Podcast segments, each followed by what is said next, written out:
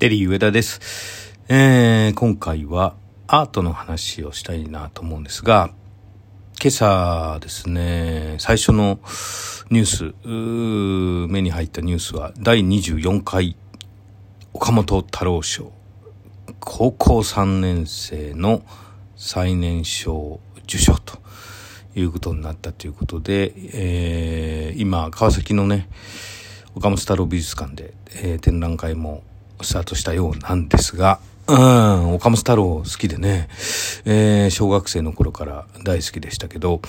えー、今日はアートの話と、うん、僕と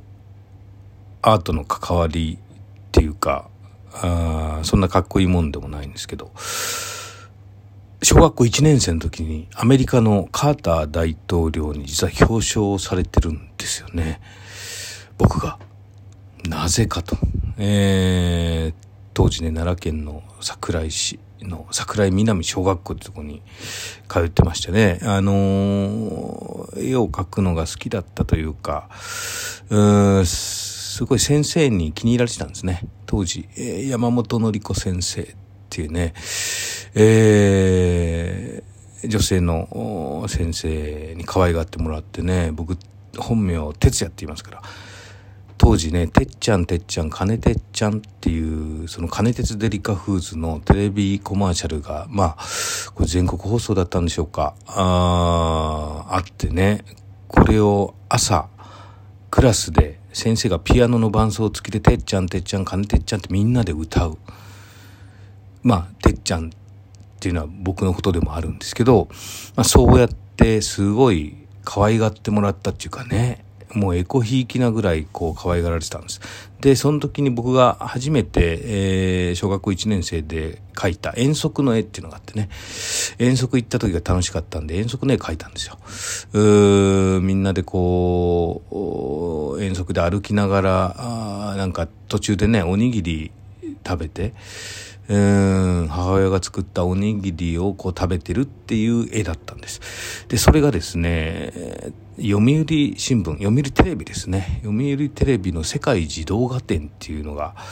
あってですね、そこに、えー、まあ先生が出してくれたんですよね。まあ、そんな小学校1年生の絵ですからね、そんな大したことない、えー、ただの小学生の絵っていう感じだったと思うんですけど、それを出してくれたらですね、なんと日本代表になって、そこから、えー、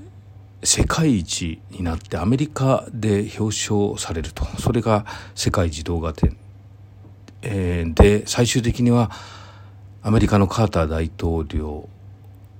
に超、全校生徒の朝礼でですね、表彰されたんです。まあ、カーター大統領は来てないですけどね。えー、そこから無償に猛烈に絵を描くことになってですね。で、小学校2年生の時に、えー、野球を始めるわけですよね。で、その時に、えー、当時の近鉄バファローズ、うん、強かったんですよ。うん、近鉄と広島がね、日本シリーズ戦ってたり、えー、梨田とかね、大石大二郎とかね、えー、鈴木啓治とかね、えー、まあ、そうそうたるメンバーが近鉄バファローズにいて、その近鉄の帽子ですよ。キャップが岡本太郎デザインだったんです。僕はそれを小学校2年生の時に、えー、母親に買ってもらってですね、その帽子をかぶりたいがために野球を始めたみたいな。そして、えー、当時ね、えっ、ー、と、縄文土器に、岡本太郎ハマってたんですよ。で、その話がね、教科書に載ってたんですよね。えー、縄文土器、いかにそれが、か、あのー、火炎式土器、えー、その、デフォルメされた、あそのデザインがいかにすごいかっていうのを岡本太郎が、えー、力説している文章を読んでですね、岡本太郎が好きになったんですけど、そこで岡本太郎は実はピカソに大きな影響を受けてるっていう話をしていたんです。で、そこでピカソの絵をいろいろ見るようになってですね、小学校6年生の時の卒業作品は僕ピカソのゲルニカを模写というかね、あの、写して描いて、えー、作品としてね、仕上げたっていうことがあったんですが、そこでいろいろやっぱりね絵に目覚めて、えー、いろんな作品を自分なりに描いたりするようになって結構その中小学校中学校高校の小学校中学校までですね、えー、はもう賞を総なめしてですね、えー、美術も10段階でずっと10でしたしね、えー、僕は漫画家になりたいななんて思ったりしていたんです。えー、なんですけど、高校に入ってですね、美術の授業があって、そこでこう、自由にね、作品を書きなさいということで書いていたんですけど、そこで、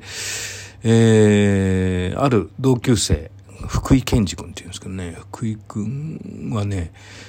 後々東京芸大にストレートで彫刻家に入る彫刻作家として今もおそらくやってると思うんですけど彼の描くスフィンクスの絵があって、えー、スフィンクスというかツタンカーメンですかね、えー、その絵があってそれを見た時にもうキラキラした色彩でね絵を描いててあ僕は今までなんか自分の絵が一番だなぁなんて思ってたんだけど全然一番じゃなかった。この福井健二君すごいって言ってこの子には勝てないと思ってもう絵描くのやめたんですよね。うんそこから挫折というかあが始まりましてね、えー、自分は何したらいいのかななんてね思ったりしたんですが、えーまあその後、いろいろね、えー、高校卒業して、卒業旅行でね、ヨーロッパに行ったんです。えー、パリから入って、えー、ね、アムステルダムとか、えー、行きました。えっ、ー、と、ローマとかね、行きましたけど、そこでヨーロッパで美術館巡りが目的で、えー、行きました。ゴッホ美術館、アムステルダムにあるんですけどね、えー、弟のテオが集めたって言われてる。えー、そこで、まあ、ゴッホのね、えー、いろんな絵がたくさんあって、もうでかいサイズのものもありましたし、えー、相当点数も多かったですね。えー、やっぱり非常にショッキングだったし、えー、ヨーロッパ旅行でダリとか、えー、ピカソとかゴッホとか、いろんな作品見ました。えー、モネとかね。睡蓮とか見ましたよ。うんパリのね、ルーブル美術館とかも行きましたしね。で、その中でね、ドイツのマインツっていうところがあって、そこにブラッと降りて、マインツのこと何も知らないです。ブラッと降りたら、駅前のキリスト教の寺院があってですね、何も知らず、まあ無料で入れるっていうので、ブラッと入ったんです。そしたらステンドグラスがありましてね、中入っていくと、こう光が差してて、外から、えー、パイプオルガンがわーっと鳴り響いてですねパッとこうステンドグラスを見るとまあブルーの絵が描いてあってその時は分かんなかったですこれは何なんだろうな後で調べたらそれはシャガールの最後の最後の作品でキリスト教キリストをモチーフにね聖書をモチーフにして描いた壮大なステンドグラスの作品だったんですね。うーん、それにもう本当、ショックというか、あの綺麗さはね、今でも覚えててもう一度行きたいななんて思ってますけども、まあそこから、ちょっとアメリカのね、えー、ポップなアート、ポップアート、アンディ・ウォーホルとか、ねえ、ウォーホルも好きでしたね。えー、今も好きですけど、ウォーホルのマリリン・モンローのね、えー、いろんなカラーパターンの作品がありますけど、僕、東京に初めて来た時ね、阿佐ヶ谷に住んでたんで、阿佐ヶ谷の駅前に画廊があったんですね。そこでマリリン・モンローの、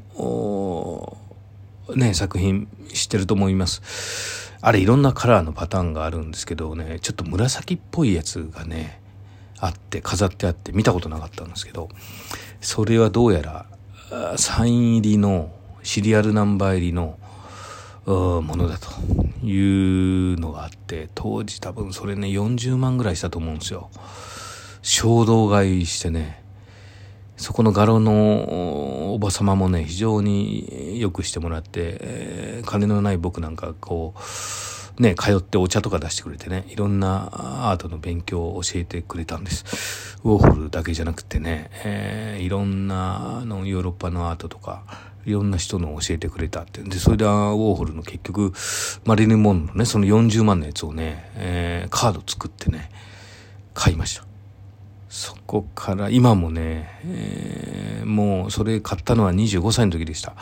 えー、25年間その作品は持っていて、今玄関にね飾ってありますけど、結構でかい、えー、マリリン・モンロの作品ですけど、うん、やっぱりね、そういう、なんていうんですか、高校生とか学生の頃に、えー、いろいろ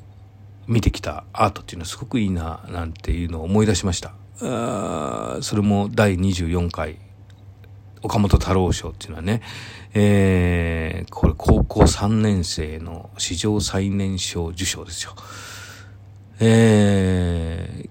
昨日から、2月の20日昨日からですね、えー、川崎の岡本太郎美術館で、その史上最年少太郎賞の作品も展示されてるっていうことなんで、